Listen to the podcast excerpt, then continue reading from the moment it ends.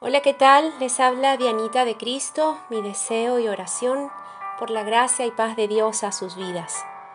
Les invito nuevamente a un tiempo de oración.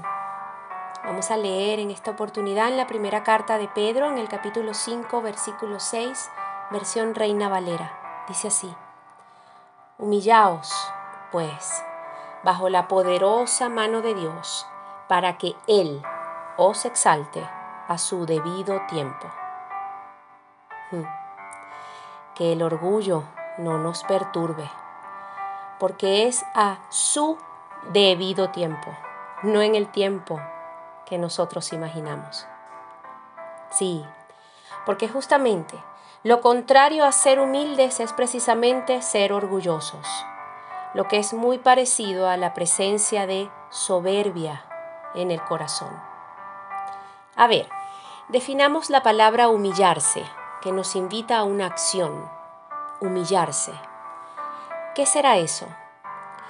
Bueno, se trata de adoptar una actitud de humildad en una situación o ante una persona, en este caso ante Dios.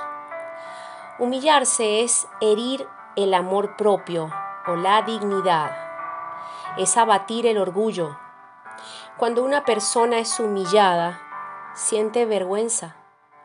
Ante Dios significa abandonar nuestro ego, nuestra comodidad o deseo para darle placer solo a Él.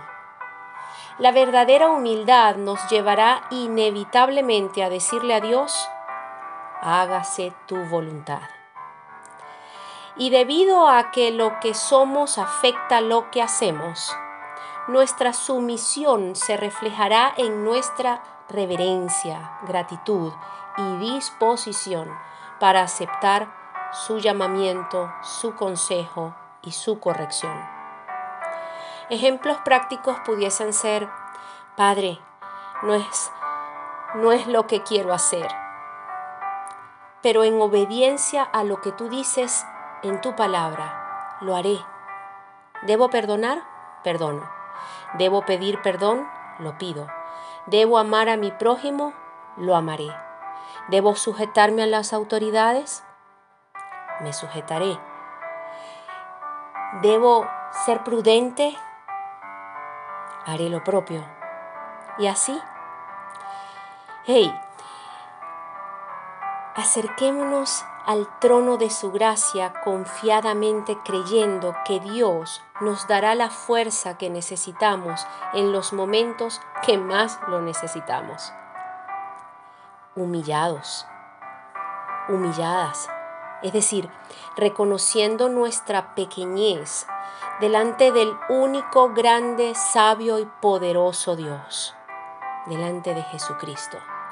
Reconozcamos que nuestra necesidad, Él la conoce, que el tiempo, Él lo mide, la manera, Él la decide, porque Él sabe lo que es mejor, cuándo y cómo debemos recibir todo o se nos deben dar ciertas circunstancias.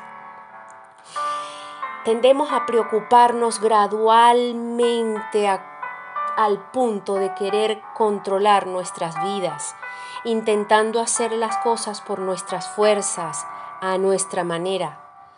Pero lo que tenemos que recordar es que Dios nos dará la fuerza que necesitamos en el momento preciso que lo requerimos. Oremos. Padre Celestial, renunciamos a todo orgullo y ambición de querer controlar las cosas, nuestra vida e incluso la vida de otras personas.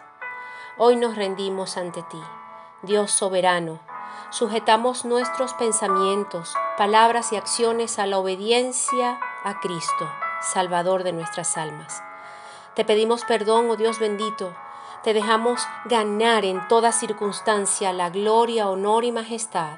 Sí, Padre, porque es tuya la gloria, es tuyo el poder, tuyo el honor, la honra, tuya la majestad y autoridad en nuestras vidas y corazón. Nos humillamos delante de tu presencia pidiendo con toda nuestra alma, nos asistas en toda decisión, nos proveas de sabiduría y gracia, nos alcances con tu misericordia y nos guíes en cada pensamiento, en cada palabra que vayamos a emitir y en cada acción que dispongamos a realizar. Hay situaciones, Padre, en donde necesitamos que tu reino y buena voluntad nos sean manifiestas. Manifiéstale, Señor pero esperamos tus tiempos, en tus manos están nuestros tiempos. Oh Dios, exáltanos, levántate y dirígenos a toda verdad siempre.